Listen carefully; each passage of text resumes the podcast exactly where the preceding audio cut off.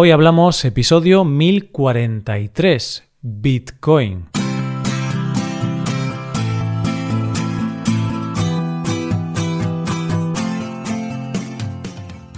Bienvenido a Hoy Hablamos, el podcast para aprender español cada día. Puedes mejorar tu nivel de español usando nuestros contenidos premium como la transcripción, explicaciones, ejercicios y también el episodio extra semanal puedes hacerte suscriptor premium en hoyhablamos.com. Hola, oyente, ¿qué tal? ¿Cómo estás? A veces los cambios cuesta asimilarlos y sobre todo cuando esos cambios modifican algo que lleva mucho tiempo con nosotros. Es como cuando una persona mayor tiene que enfrentarse a lo digital por primera vez en su vida. Es como si tuviera que aprender a andar de nuevo. Pues hoy vamos a hablar de una nueva forma de dinero, que ya está aquí, pero que para la mayoría de nosotros es algo de otro mundo. Hoy hablamos del Bitcoin.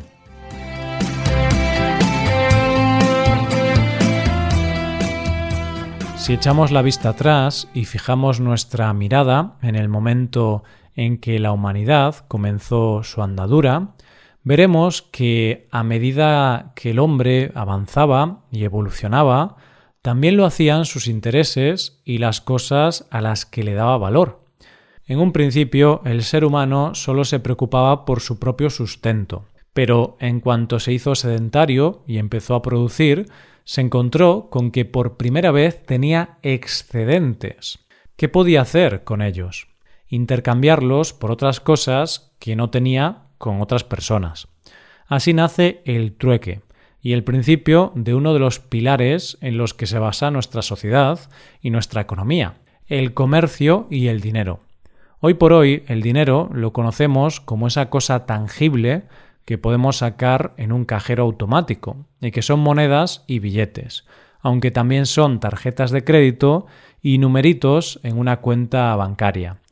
Pero ese dinero ha pasado por muchas formas, desde ese cereal del principio de los tiempos al té, la sal, el cacao, el oro, la plata, hasta llegar al dinero actual.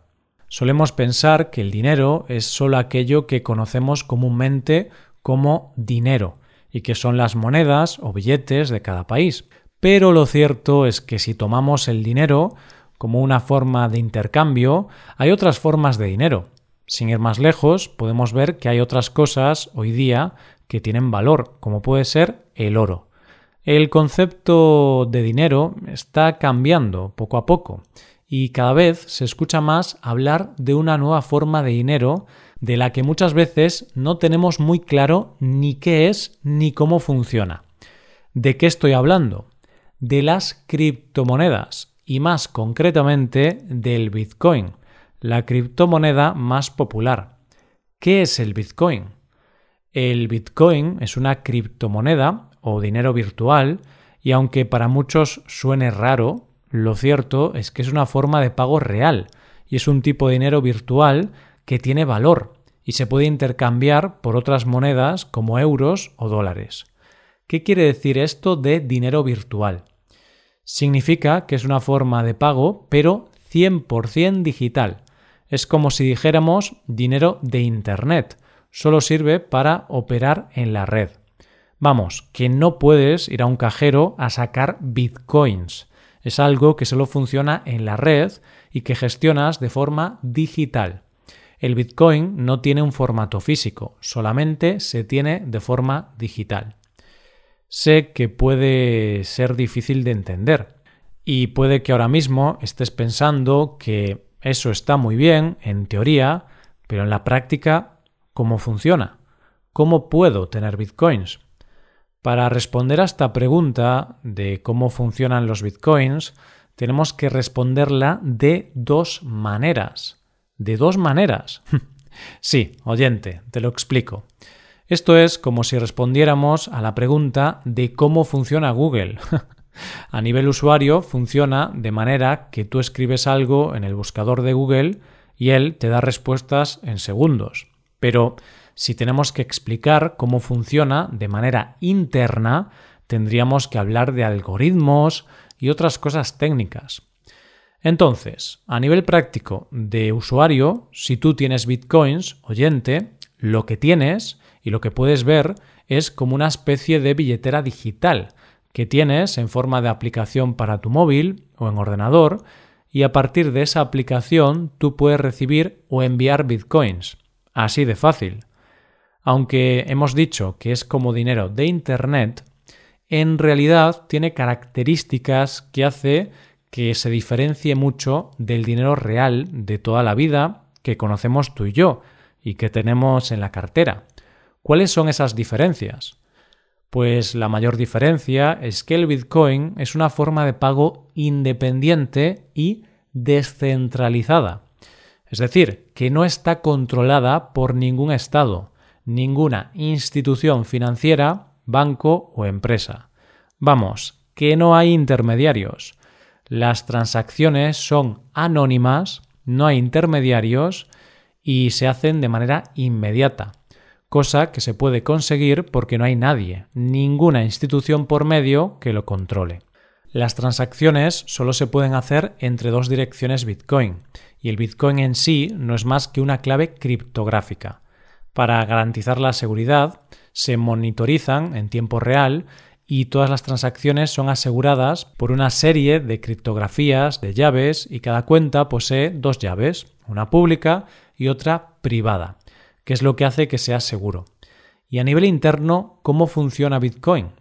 Lo primero que hay que saber es que se basa en una red de ordenadores descentralizada y su valor radica en un sistema llamado blockchain o cadena de bloques en castellano, y que es como un gran libro de contabilidad donde quedan reflejadas todas las transacciones.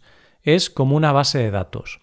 Pero lo que hace especial este sistema es que esa base de datos no está guardada en el ordenador de una empresa o una institución, sino que cada usuario conectado a esa red guarda una copia. Y ese es precisamente el éxito de esta tecnología. Y es que si esa información está guardada en todos los integrantes de la red, es prácticamente imposible de falsificar, cambiar o duplicar. Te lo explico de una forma más sencilla. Oyente, lo que hace segura tu transacción de bitcoins es que una vez que la haces es irreversible, porque al guardarse en los dispositivos de todos los integrantes de la red, para cambiar esa transacción tendrías que cambiarla de todos los dispositivos, y eso es lo que la hace segura. ¿Y cómo se pueden conseguir bitcoins? Para conseguir bitcoins, digamos que hay cuatro formas básicas. Puedes conseguirlo mediante un pago, es decir, ofreces un servicio y en vez de cobrar en dinero, lo haces con bitcoins. Puedes comprarlo en una casa de cambio, es decir, tú das dinero como euros, dólares o la moneda que sea, y la casa de cambio te da bitcoins. Puedes intercambiar bitcoins con otras personas y por último puedes conseguirlos mediante la minería. Y no, oyente, no hablo de que te vuelvas minero y vayas a picar carbón en una mina para que te paguen en bitcoin. no es eso. Explicándolo de manera muy sencilla, podríamos decir que la minería, cuando hablamos de bitcoins, es el pago que recibes por trabajar para la red de bitcoin. Para que cada transacción se pueda hacer, el sistema necesita hacer unos cálculos matemáticos extremadamente complejos y los mineros procesan las transacciones y aseguran la red y a cambio reciben bitcoins. Este sistema es bastante complicado de explicar e incluso yo no lo entiendo muy bien, pero digamos que por formar parte de la red anónima y mundial que permite que funcione esta criptomoneda, recibes una recompensa en forma de bitcoins. ¿Cómo puedes ser minero de la red? Pues muy sencillo. Solo necesitas un ordenador o una máquina con conexión a Internet que pueda realizar esos cálculos matemáticos para que la red pueda funcionar. Entonces, si es tan fácil, ¿por qué no lo hacemos todos? ¿Por qué no ponemos nuestro ordenador a fabricar bitcoins y nos hacemos millonarios? bueno, este tema de ser minero es bastante complejo y actualmente, en muchos casos, es más caro fabricar esos bitcoins por el coste de la electricidad y del ordenador que lo que recibes en forma de bitcoins. Por eso no está todo el mundo como loco produciendo esta criptomoneda. Por cierto, oyente, tengo que contarte una historia personal. En el 2013, mi amigo Rey y yo nos pusimos a investigar sobre esto del Bitcoin y montamos un ordenador para producir Bitcoins. Bueno, más bien lo montó él, que era el experto tecnológico. Pero bueno, la historia es que durante el año 2013 llegamos a minear o producir unos cuantos bitcoins, ya que en aquella época era bastante fácil. No recuerdo ahora, pero fueron bastantes. Bueno, sigamos hablando sobre el Bitcoin y en unos segundos te cuento qué pasó con estos Bitcoins que teníamos en el 2013 y podrás saber si ahora soy millonario o no. Una pregunta que nos hemos hecho todos alguna vez en la vida con respecto al dinero y sobre todo cuando hay una crisis económica es ¿por qué no se fabrica más dinero? Y entonces te explican que no se puede fabricar dinero así como así y que el dinero depende, por ejemplo, en Europa, del Banco Central Europeo. Y es este banco el que decide el dinero a imprimir, y siempre teniendo en cuenta la oferta y la demanda. Es decir, cuanto más dinero en circulación, menos valor tiene el dinero. Esto es como los cromos cuando eras pequeño. El que más se valoraba era aquel que no tenía nadie. pues esto es igual.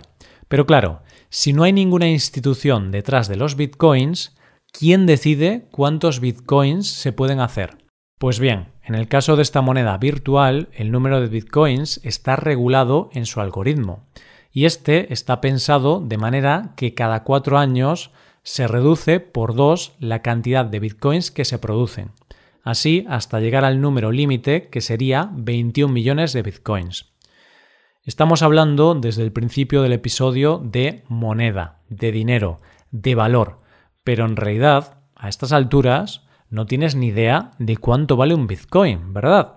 Pues depende de la oferta y la demanda y lógicamente tiene más valor cuando hay una crisis económica y sobre todo crisis donde el precio del dinero está por los suelos. Es decir, la gente está empezando a usar los bitcoins como si fueran oro, en el sentido de que no se tienen tanto para pagar con ellos, sino para tenerlos como reserva y usarlos en caso de que se devalúe la moneda. Es más, se le está empezando a conocer como el oro de los millennials. Por ejemplo, casos como la devaluación de monedas, como la de Argentina o la de Venezuela, facilitan el aumento del valor del Bitcoin. El valor del Bitcoin sube porque es una alternativa al dinero, que cada vez tiene más demanda. Si vemos los datos, hoy en día podemos decir que su valor está en unos 37.000 dólares o 30.000 euros aproximadamente. Es decir, que si tienes un Bitcoin, tienes 30.000 euros que no es poco. Vale, bien. ¿Te acuerdas de que te dije que en el 2013 mi amigo y yo llegamos a tener unos cuantos bitcoins? ¿Somos millonarios? Pues la respuesta es que no.